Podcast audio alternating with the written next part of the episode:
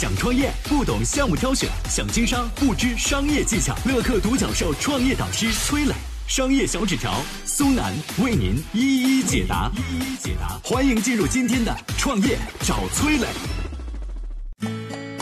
网络文学从付费时代走向免费时代，一共经历了哪些阶段？未来网络文学的变现出路究竟在哪里？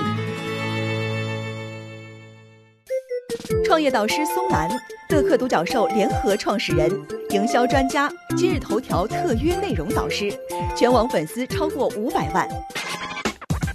有请松南，有请松南。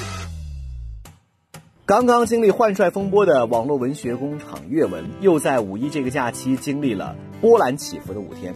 假期之前，阅文被爆出霸王合同，被控诉侵占写手的著作权。百万写手在网上发起了断更宣言啊，联手抵制阅文。有人说，这次网文界的震荡是因为推行免费阅读的模式没有在阅文内部达成统一。付费还是免费，这个自网络文学诞生以来就存在的话题，如今再次被捡起来讨论了。和视频、音频一样，网络文学最初也是免费的。一九九八年，痞子蔡的第一次亲密接触，让网络小说这个词儿首次出现在了公众面前。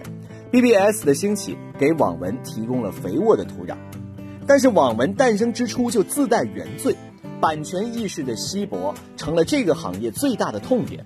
只要手里有足够多的作者和小说，就能够冲刺行业老大。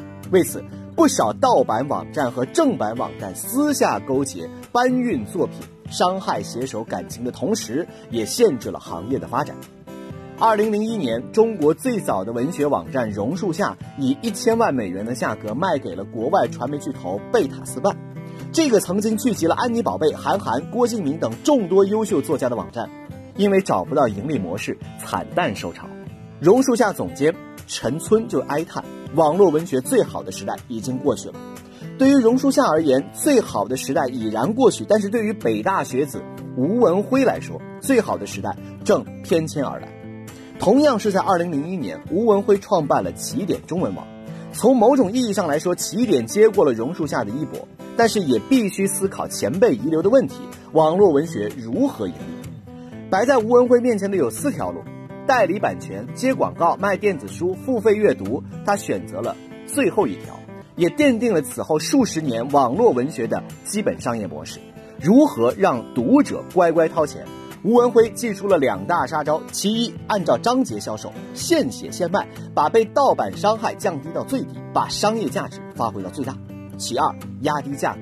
过去电子书两块钱一本，但是在起点，两块钱就能看十万字，相当于三本中篇小说，相当划算。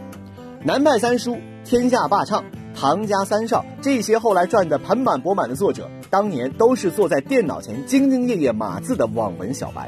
收费让起点养活了自己和写手，也催生了国内网络文学的繁盛时代。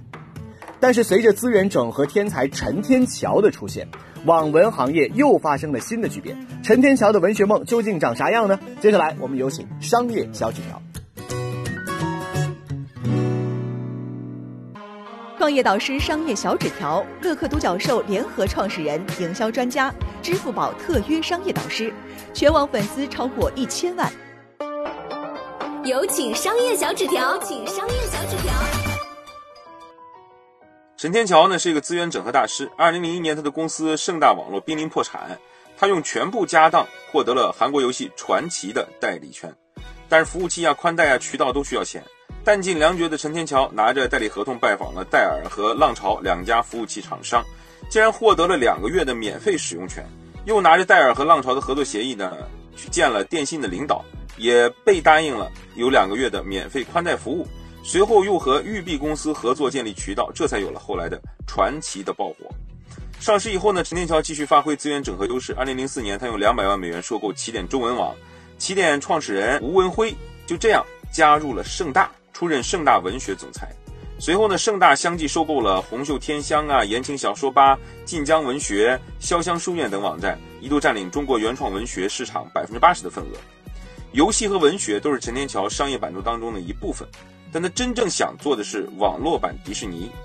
在陈天桥的脑子里啊，起点的小说可以直接改编成游戏，游戏赚了钱反哺小说，把小说、游戏、影视这些作品再装进一个电视的盒子里，形成一个完美的商业闭环。当然，陈天桥还造了这个盒子啊，这盒子取名叫“盛大盒子”啊，模式很好，想象的也很到位，但就是过于超前了。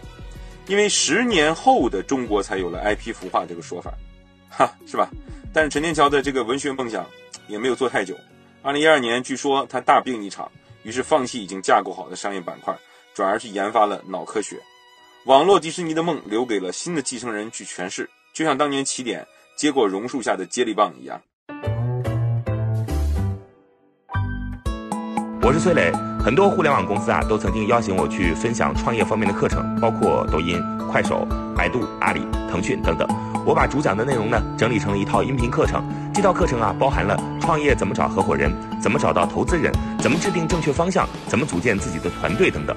相信我，不管你是创业小白，还是有过创业经历的伙伴，这些内容对你来说都有帮助。下拉手机屏幕，在节目简介里边有我的个人微信号，添加微信，这套课程今天免费送给你，快去领取吧。